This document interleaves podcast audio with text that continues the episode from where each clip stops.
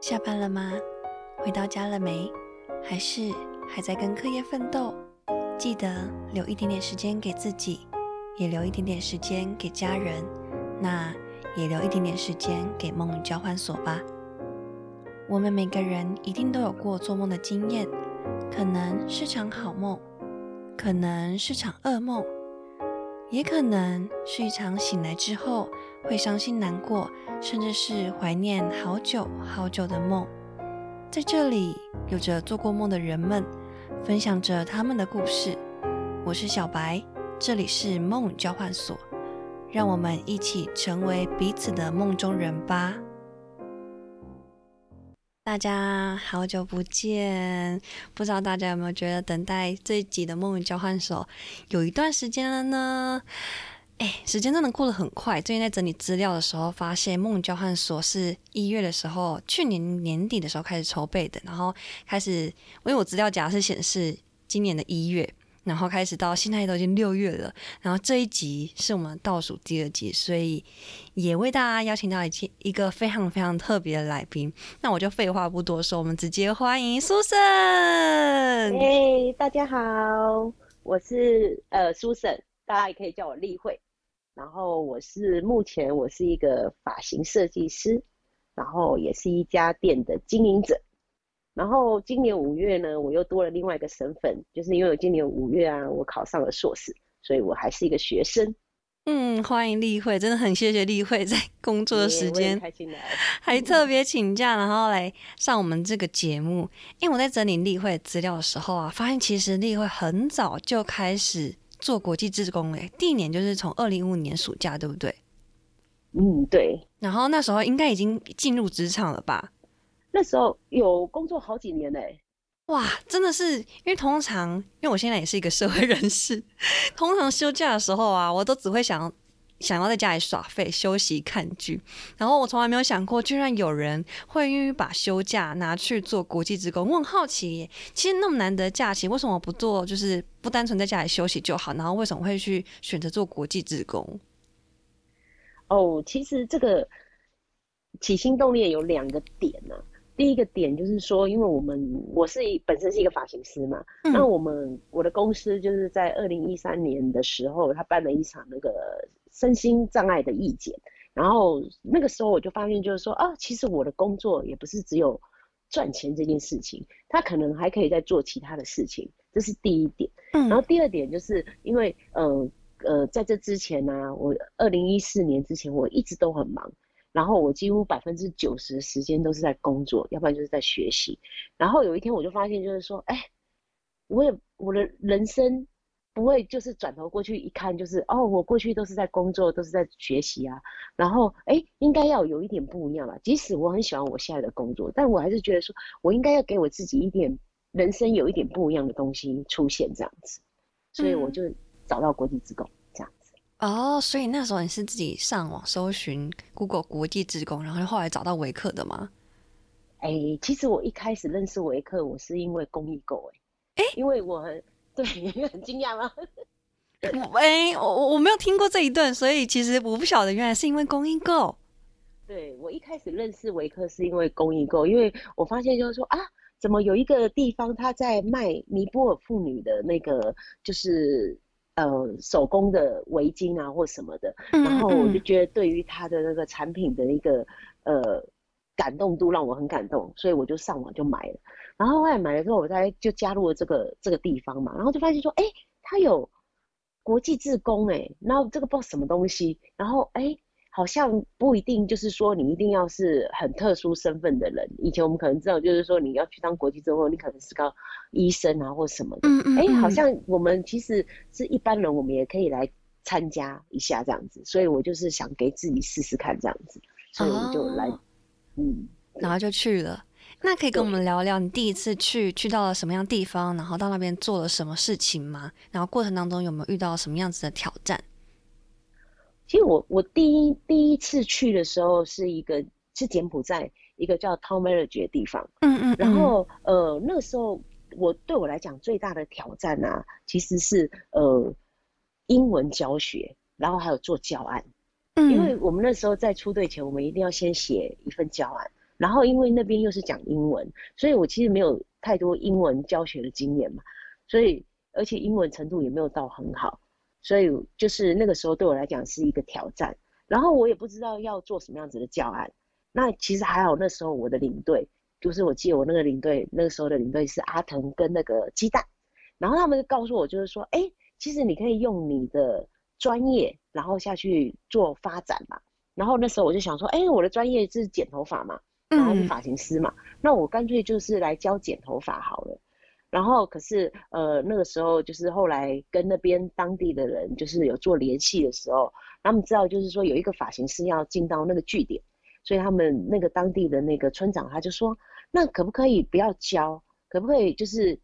帮我们就是剪头发？所以后来我就开启了我到当地义剪服务的一个契机点，这样子。嗯，所以刚好那时候也碰到了据点有这样子的需求，然后再符合到你拥有的这些技能，然后就刚好搭上，然后就去了这一趟。那时候去多久啊？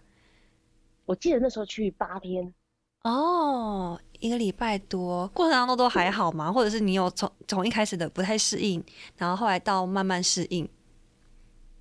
其实我不会不适应哎，我我我发现我去我不会不适应，可是因为我后来就变成义剪了嘛，然后我每一次只要一义剪的时候，就一堆孩子围在我身边，其实很开心的，嗯，然后呢，我有。帮孩子义剪完之后，我有可能帮当地的妇女也是顺便做义剪的动作。然后就是呃，有一次我印象很深刻，就是有一个妈妈，我帮她剪完的时候，她是滴着眼泪，然后两只手抓住我的手，然后跟我讲谢谢。那时候那时候我还蛮就是蛮惊讶也蛮感动的，对对对，因为毕竟他们的头发他们都是自己剪。他不知道，就是说，原来他可以长这个样子，所以那个时候也让我对我的工作，呃，产生一种呃不一样的感觉跟不一样的态度，这样子。哎，你这么说确实也是，因为平常在原本台湾的地方，然后去做一，哎，不是一剪 工作，然后帮帮就是大家剪头发的时候，其实那就是。常就是可能因为就是日常的生活已经习惯了，可是到反而有不一样的经验，到国外去做这件事情的时候，发现哎，原来对于某一个人来说是一件很重要的事情，或者是在整个剪完之后有一种找到自己的自信那种感觉，反而回过头来去对于自己的工作是一种就是正增强的感觉，就看见更多的价值的感觉。对，没错。嗯，那在过程当中，因为其实。听众们听到这一集，就是听都已经听到这一集，应该都知道说，其实维克大部分是跟就是针对孩童陪伴这个部分去做服务的。那不知道立会在，就是因为我在查资料的时候有发现，立会每一年都去，都至少会去做一次的国际职工。那去到了这么多地方，你有没有让你到现在还很印象深刻的孩子？印象深刻的孩子，哦，其实印象深刻的孩子，我印象最深刻是在 BBA，就是在印度那个据点。嗯然后，因为我们一每我们一到当地的时候，那边的孩子他都会自我介绍，就会说哦，我叫什么，我叫什么这样子。然后他也会问我的名字这样子，所以所以变成说我对他们的印象就会比较清楚。那当然，我对其中有一个孩子啊，他是我特别的有印象。因为呃，他叫布巴提，然后他其实那个时候他已经是十七岁了，然后呢，我那个时候在帮很多孩子剪头发嘛，也是一如往常，就是我一剪，然后一剪也是会有很多孩子，就是印度孩子就在旁边观看这样子，嗯嗯嗯，然后后来结束的时候，私底下他就跟我讲说，哦，其实我好想跟你一样哦，然后我就说是跟我一样剪头发吗？他说，嗯，也不是，他就是说跟我一样成功，他就说，呃，他。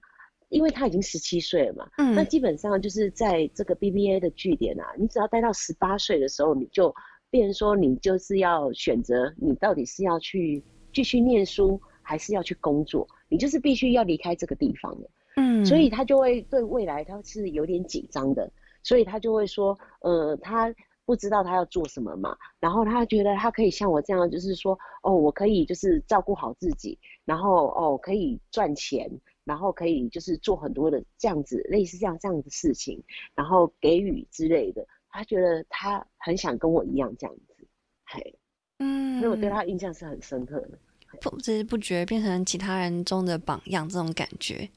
那你那时候怎么样回应他的？就是当他跟就是跟你说完这件事情之后，你怎么跟他说？因为我那时候我就告诉他，就是说啊，你一定要选一个你喜欢的东西，然后你就是不断的去学习，这样子。那你就是唯有透过不断的学习，你才会进步。我说，即使到我到现在，我还是一直不断的在学习，在提升自己这样子。因为我们都知道，就是印度，它其实就是以前有种姓制嘛，那现在是没有了，但是它这个阶级的部分，其实还是有一些。微微的一个蛮明显的状态，这样子。那你说实在，你真的要翻身的话，事实上你只有唯有靠学习跟靠教育，你才有可能就是呃打破这个阶级的这个隐形的这个层面，这样子。所以我就告诉他，就是说你一定要学你喜欢的东西，然后你就是认真的把它学到最好，这样子。嗯。刚才例会你在分享的时候，其实有让我想到之前我们在跟其他志工伙伴在聊大家出队回来之后，哎，出队过程当中一些趣事，然后让我很印象深刻的，其中也是就在印度，然后想要刚好分享给例会，就一样的这个据点，然后那时候是就是一群人在反正。教室还是什么地方，然后就在那那边聊天。突然有一个小朋友，他就跑到其中一个志工的面前，就问他说：“弟弟，弟弟就是姐姐的意思。哎，弟弟，What is good life？就是什么是一个好的人生？”然后那时候就是每个人可能有每个人自己的讲法或者自己的回应。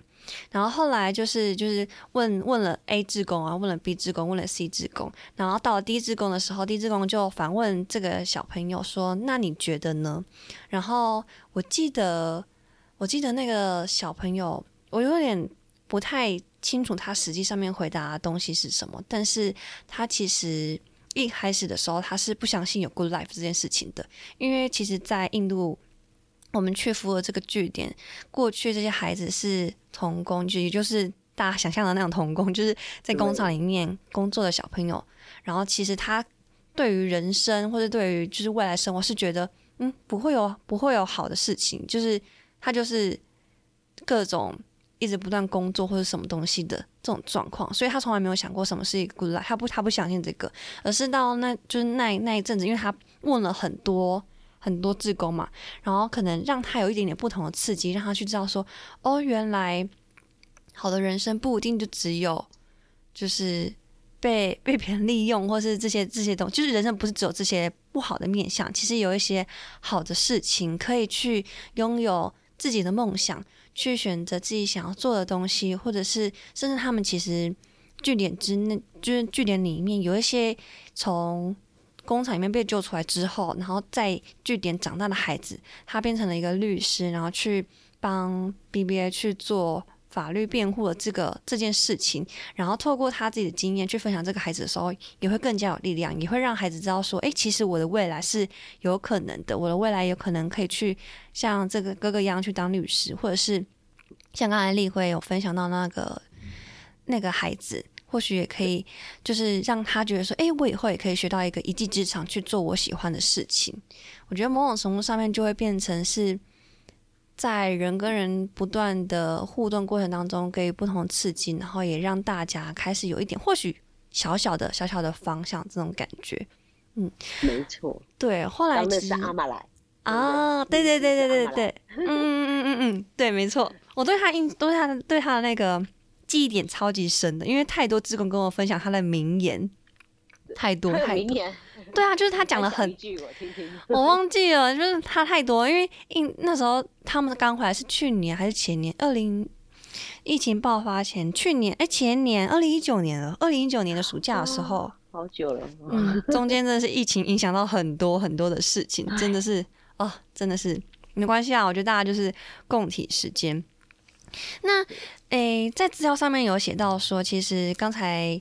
例会有提到去柬埔寨嘛，然后去印度，然后后来有去到斯瓦季兰啊、台北、菲律宾等等这些地方。我想要问一下例会，就是你在这么多地方服务啊，跟这么多小朋友去做互动，你有觉得这些小朋友，嗯，有哪些相同的点或是不同的点吗？可以跟我们分享一下？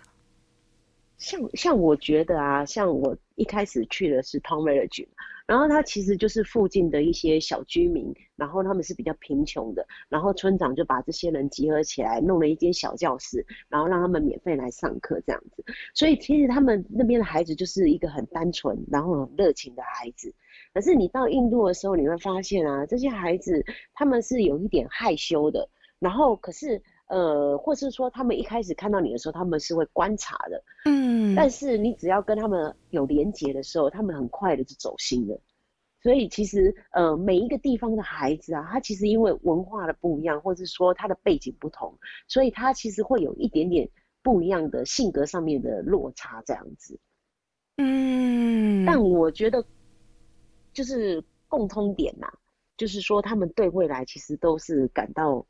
蛮。不确定，然后会有点紧张。其实我们，呃，我接触，我目前接触到哦，我们可能公司里面的一些呃建教合作的孩子啊，或者是说可能呃新著名的孩子啊，或者是说呃一些就是我们曾经带队出去过的孩子啊，他们其实都还是会有一些共通点，就是说对未来他们是很不确定的这样子。嗯，那你就是遇到了这么多，你你你你怎么样回应他们的？哦，通常啊，他们呃，我觉得有有有两种情况，有一种是他真的完全对未来他就是没有想法的，但有一种有一种孩子他其实他是有想法的，然后但是他很模糊，所以呃有时候我跟他们在聊天的时候，我会先问一下，就是说呃你自己的想法是什么？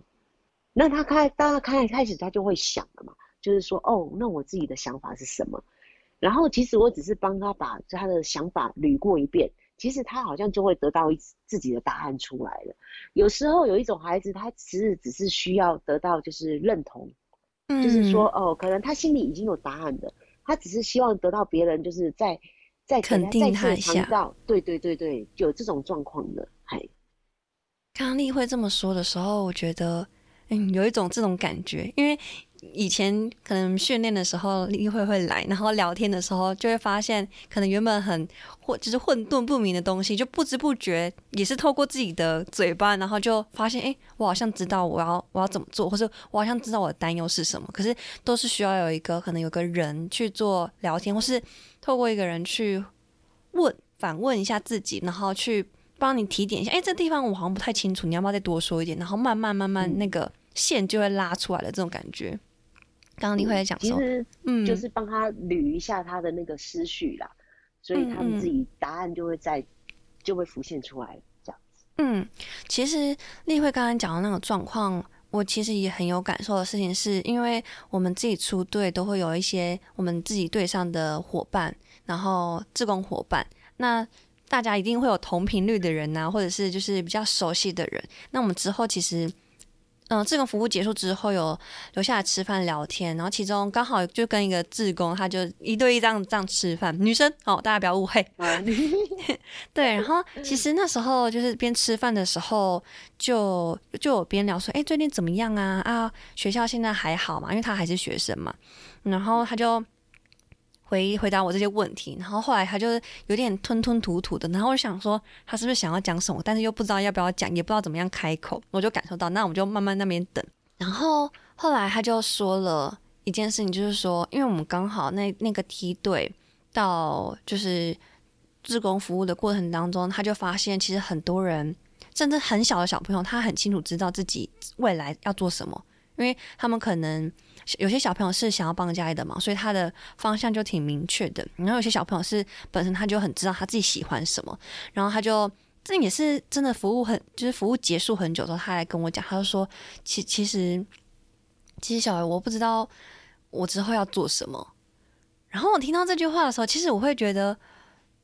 其实不用这么这么气馁，因为我以前高中的时候也根本不知道我以后要做什么，我只知道好，我进到一个好的高中，然后。我就要进到一个好的大学，然后就到这边了，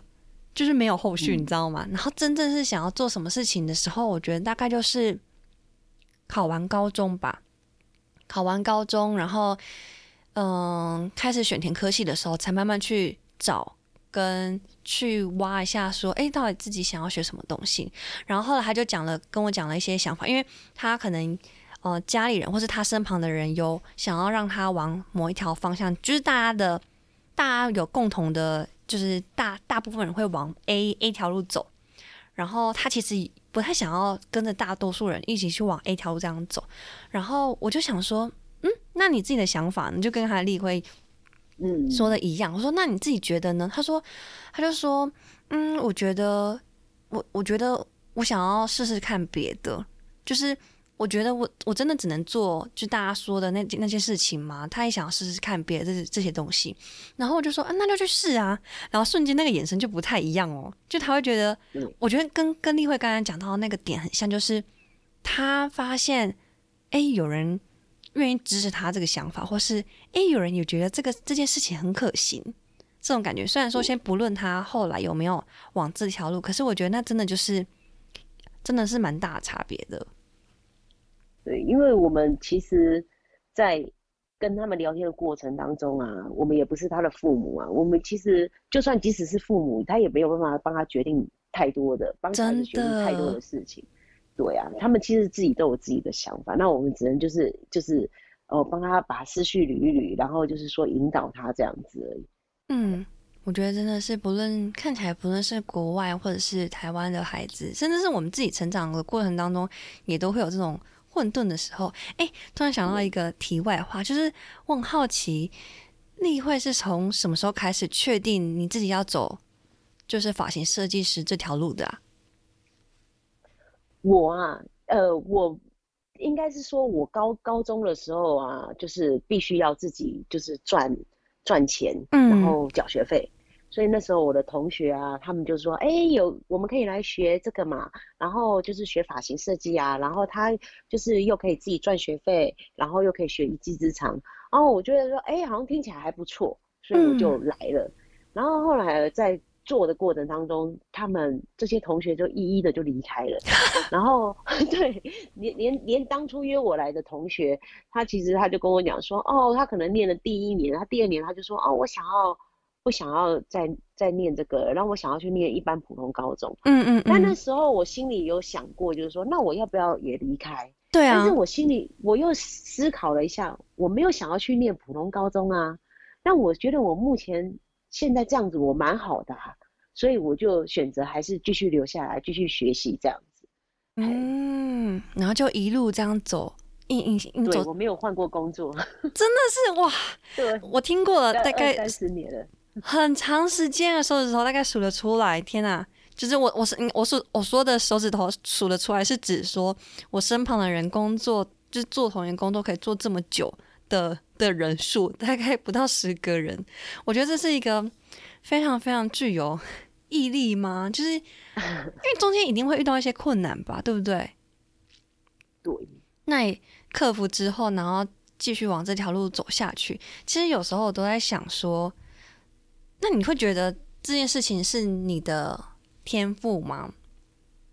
其实我觉得我是对发型，后来我才发现我对发型设计它其实是有天赋的，因为毕竟后来我看到这么多人了嘛，嗯，然后才会去发现，就是说哦，其实我在这个学习的过程当中，其实是还蛮容易的。那我觉得还有一点就是说，你要有热情这件事情。因为以天赋跟热情这个是放同一块的，因为我发现就是说我我们常常会生活中大大小小的事情，或人生中大大小小的事情，那有些时候你遇到这件事情，你遇到挫折的时候，你就会放弃了嘛。嗯，那就表示你第一你没有那么喜欢，第一你没有得到成就感，或是说你可能就是没有热情嘛。但是我在美法的这一条过程的时候，其实我是遇到挫折的时候，我会想要想办法去解决它，然后或者是说遇到我学不会了，我可能就是再多学两遍，然后或者是说遇到我想要多一点的那个呃资讯，然后我会一直去找呃流行的资讯啊或者是什么的，就是可是在这做的过程当中，我是快乐的。就是说会想要去挑战，就是你遇到那个呃不懂的地方或不会的地方，是会去挑战，或者是说去把它解决。然后后来那个时候我就发现说，哦，其实我是有天赋的，而且我是喜欢这个工作的，然后我是很有热情的这样子。嗯，因为如果没有热情的话，你马上就放弃了嘛，这样子。真的，我觉得真的是，我觉得这种感觉像是刚才例会讲到的过程中，某种程度是对于这些挑战跟困难，可能来自于有些是不甘心，或者是有些来自于哎太棒了，那又可以再学习新东西的那种兴奋感。但是确实，我刚才认真的想了一下，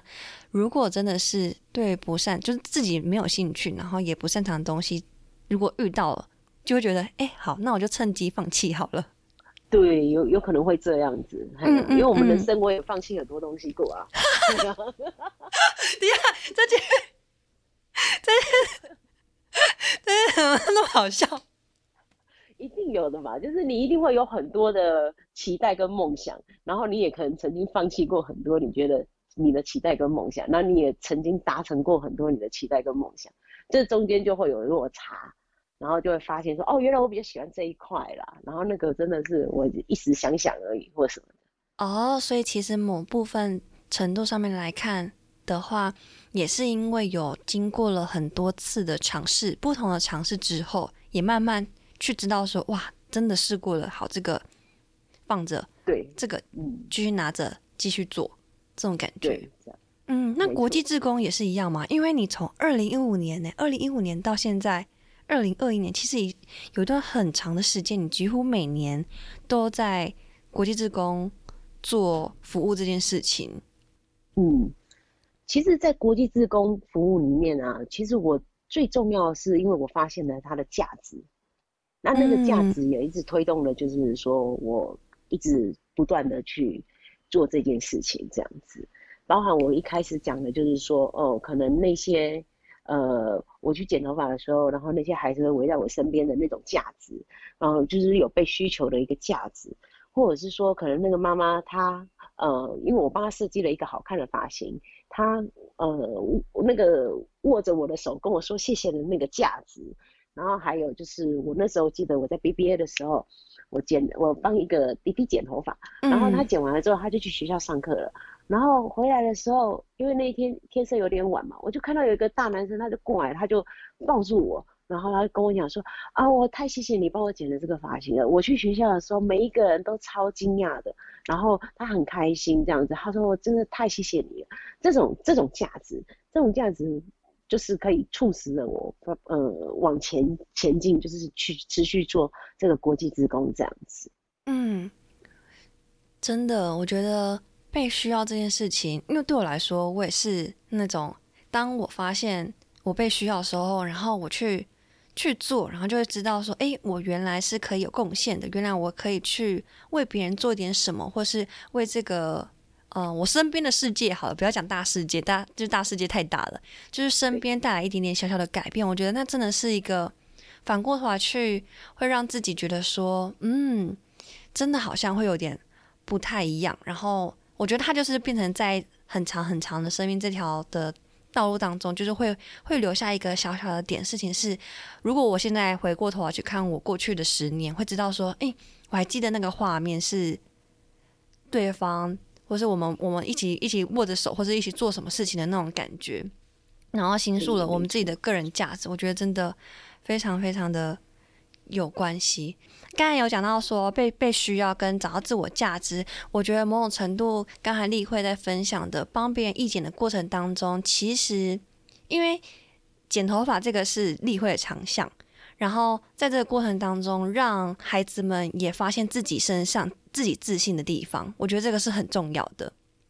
可能因为我们自己。比如说，伙伴们在聊天的时候，我们可能是透过说话或分享的方式，会让他觉得哦，原来我有我的优点，然后我被看见的。我觉得那个会是对于自己的更加的肯定。那刚才例会，我觉得那分享的那个例子，我觉得同也同样也是这个概念，只是变成是剪头发，然后让他找到他自己自信的地方，或许是外观，可是慢慢的、慢慢的，其实在整个互动过程当中，或许他也会慢慢找到他自己内在真正自信的点，这样子。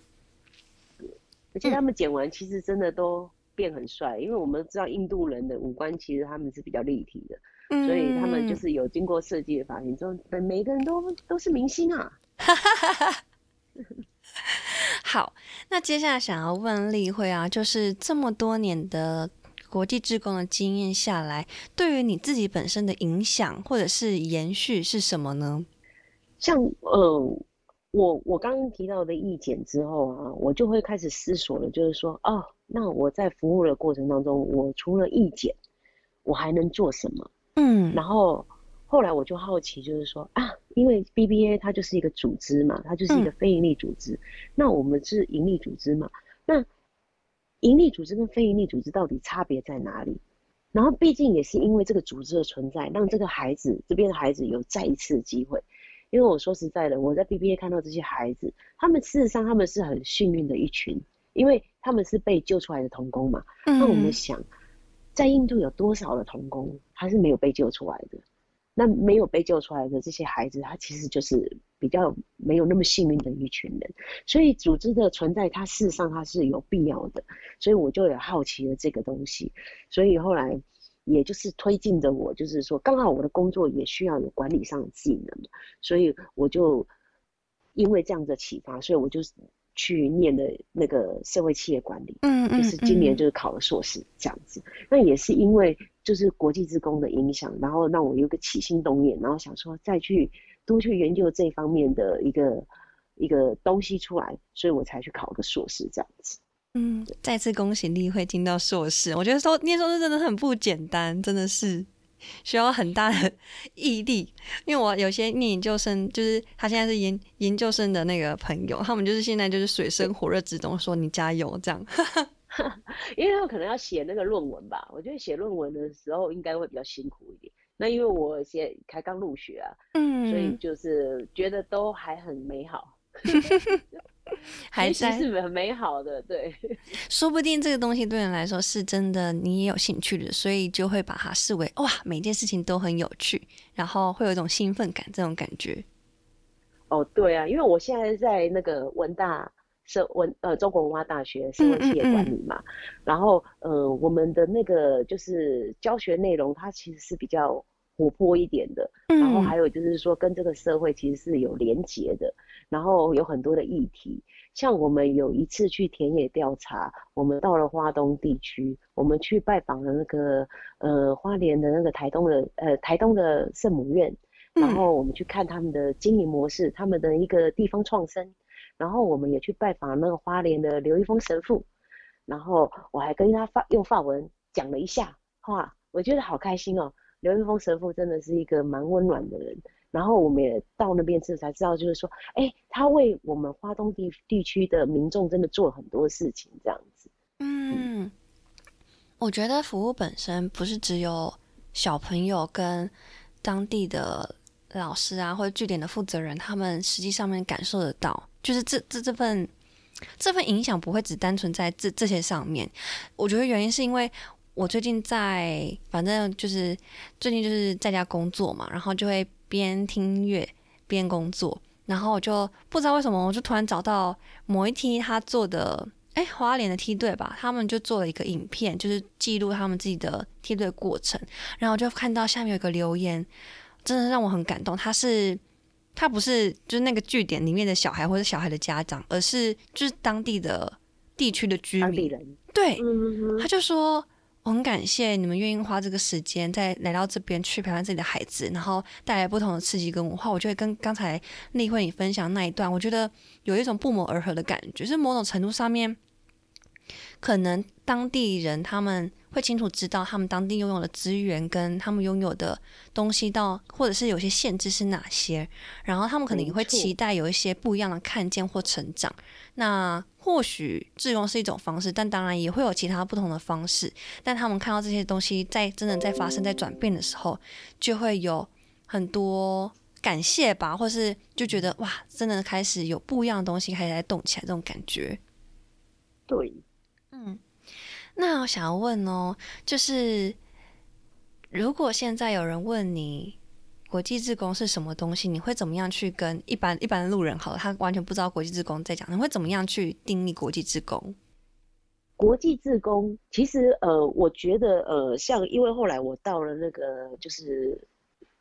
呃，社会企业，嗯，就是管理这个地，就是社会企业管理系所这个这个地方，然后念书，我发现就是说，呃，以前我比较不会定义这些东西，那现在因为我们来这边，呃，有修了很多课程嘛，所以我就发现就是说我比较可以定义这些东西。那像呃国际职工，它其实就是属于志愿服务的一块嘛，然后它其实只是就是呃志愿服务其实分非常多种，呃，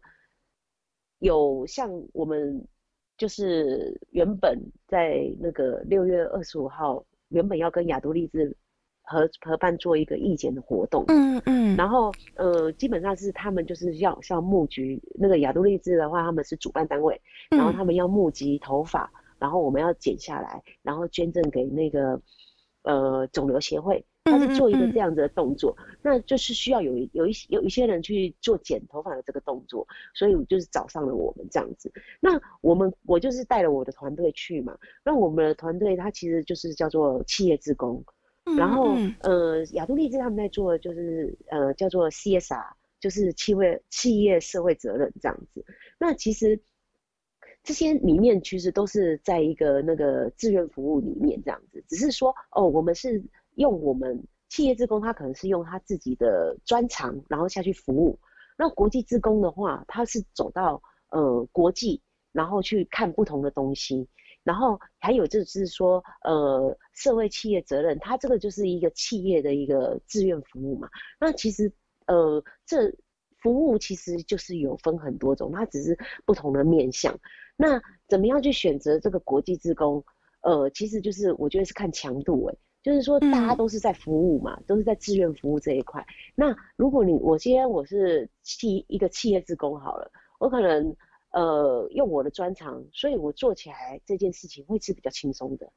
但是如果我今天我是去做国际职工的话，因为我是从原本的。生活环境拉到另外一个不同的生活环境，我要适应的东西其实很多。我觉得国际职工的强度要更强一点点，这样子。那整体来讲，它都是属于志愿服务的一块，这样子。嗯，果然念的硕士，思维上面，对啊，因为一般可能其他的伙伴可能会说，哎，我觉得国际职工其实是什么什么什么什么什么东西，就是一个描述句。哦，对对对对对对，比如说是一个。我之前听到有人讲一个很美的词，但是必须要多做解释，比如说生命与生命之间的串联，类似这种句子啊，类似这种句子。对，那其实因为那是关乎于说这件事情对于这个志工他本身带来的影响或给他的感受。那包含我觉得刚才例会会分享这些，是因为后来念了硕士之后，知道了这些职能，然后变成现在对这件事情的看法，就是慢慢堆低，呃，堆。累积堆叠起来的，其实很感动的事情是，我觉得不论是谁能够愿意在同一件事情上面努力很久，我觉得就是不简单的事情。看从二零一五到现在，其实也很长一段时间，然后到后来去念了硕士，也是跟就等于说国际职工慢慢的延续下来，然后在未来可能在自己的工作职场上面去思考到说，诶，那除了工作之外，还可以做些什么？是跟公益做结合的，或是可以做什么样不一样的事情，或许可以为原本的生活带来不一样的刺激跟改变。因为事实上，他们好像都是可以串联在一起的。对，等于是说，其实某种程度上，国际志工或者志愿服务这些，也可以变成是生活的一部分。如果愿意的话，或是如果愿意结合的话。然后有有缘分或者有兴趣的话，就可以这样子把它做结合在一起，或许生命就会走出不一样的路径出来。然后回过头来看过去的十几、十年、二十年，甚至很多年的时间，就会发现，哎，其实好像除了工作、念书、结婚、生子，因为一般人很常会有的买车、买房之外，好像也放了一样，就一点一点一滴不一样的东西进去。对，没错。嗯，好的，今天很谢谢丽慧来到我们节目上面分享你的国际职工的经验，还有你自己的个人的一些心得跟感想。那各位，我们就最后一集的梦与交换所见喽，记得锁定为客厅。那大家拜拜，拜拜，谢谢小白，拜拜。不会。